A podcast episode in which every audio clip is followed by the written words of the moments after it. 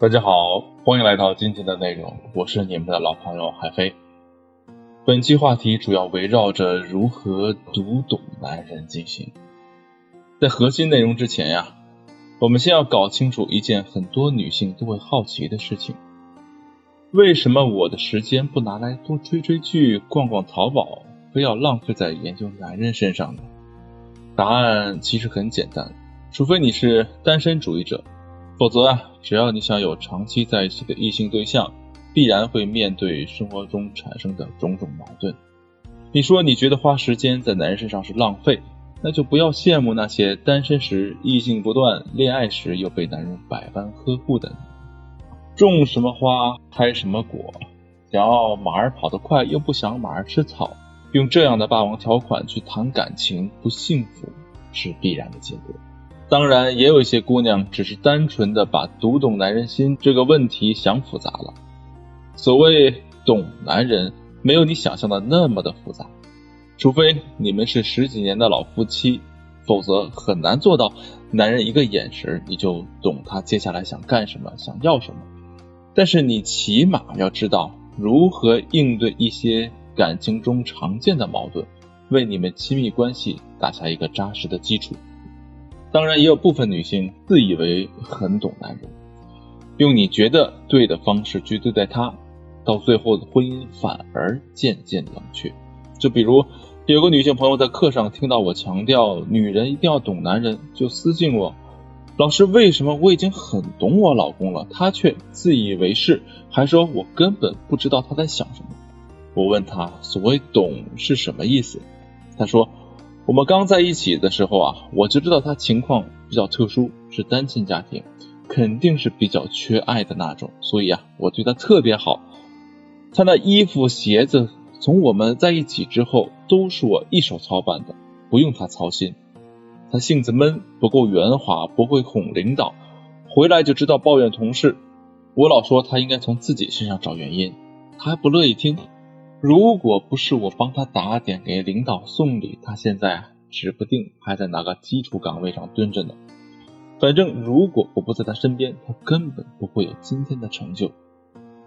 几个月前，他突然说自己下班以后要找兼职，每天等我睡觉后他才到家，连睡觉都是背对背。除了早饭的时间，我俩基本不碰面。我们不是什么富贵的家庭。但是完全不至于他要找兼职来补贴家用。无意之中，我看到他和哥们的聊天，让人家随便帮他找点事儿干，只要不在家待着就行，不给钱他都愿意。我真的是太难受了，就和他吵了一架。当时没忍住就说：“啥本事没有，脾气倒不小。”结果他像变了个人似的，瞬间翻脸，说跟我过不下去了，还说我从来都不理解他。拿了几件衣服就去办公室住了，已经一个礼拜都没理我了。你说他这是我不够懂他呢，还是他是白眼狼呢？这个案例啊，乍一听好像是妻子一直在默默付出，帮男人打点生活，面面俱到，结果丈夫还一点感恩之心都没有，辜负了他这么好的女人。但实际上啊，案例中妻子暴露了两个比较严重的问题：一是先入为主，她知道丈夫是单亲，就觉得丈夫一定是缺爱的人，认为懂他就无条件对他好。在婚姻当中啊，没把自己当妻子，反而活成了老妈子的样子。小时候啊，你是不是也经历过父母在一旁催着你学习要上进，别人家的孩子又评上三好学生了，你当时是不是也很抵触呢？这和在夫妻生活中，女人一个劲儿的催男人升职升职升职，别人家老公又能干又升职当科长了，这不是一个道理？带给男人的同样是日渐的抵触。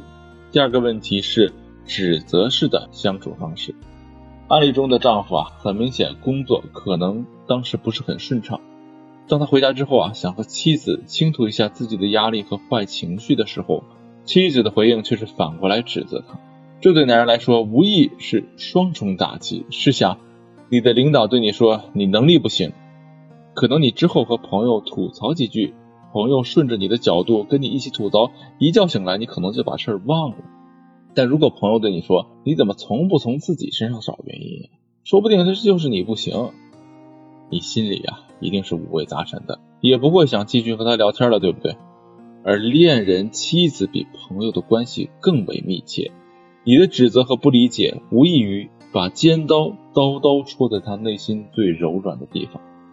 失望一点点累积到极致时，才有下班后宁愿不收钱给人家兼职，也不愿回家；吵架后宁愿住单位，也不和你同床的局面。听到现在，你肯定想知道，到底怎么做才会让他面对你时，永远不会被坏情绪所主宰呢？我今天给大家两个非常实用的技巧。第一个是对男人进行细致的性格分析，先不要着急去做你认为对他好的事情，而是目光敏锐的去观察他的情绪，他独处时或跟家人朋友相处的方式，以及他应对困难的方式是怎样。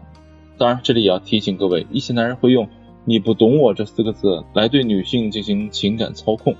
那如果你觉得自己被情感操控了，想想，除了另一半，在生活中其他朋友有没有对你评价不够体贴、不够善解人意？如果答案是否定的，大家的对你的评价都是你是情商很高、善解人意，只是在伴侣面前找不着北，那很有可能啊，不是你不懂他，而是他想靠不断打压你来享受你为了满足他的需要而不断付出的快感。所以啊，这里一定要擦亮眼睛，看清他真实的性格。第二种呢，是理解男人的潜。台词，从问题的根源入手安慰他，这条是重点，最好记录在你的备忘录里。女人总会抱怨男人冷漠，而男人总是觉得女人不懂自己，这就是由于你们没有读懂男人的潜台词造成的。就拿我们和大家讲的案例来说，丈夫回到家抱怨工作中不顺心，妻子做出的反应是对丈夫能力不足二次确认，长此以往。加深了丈夫对妻子的疏离感。也有些学员对我吐槽说，之前其他情感导师对他说，如果男人受了委屈或者需要安慰，就应该夸他、哄着他、和他共情。比如领导说男人能力差，我们就要说，我老公最棒了，我老公最厉害。如果你在工作中遇到了不顺心的事情，正需要另一半的安慰，男人对你说你最厉害、最漂亮，相信你也只会觉得。他是在哄鬼吧？夸和共情啊是没有问题的，问题在于怎么夸才能让对方觉得你说的是真话，还能真正起到安慰他的作用。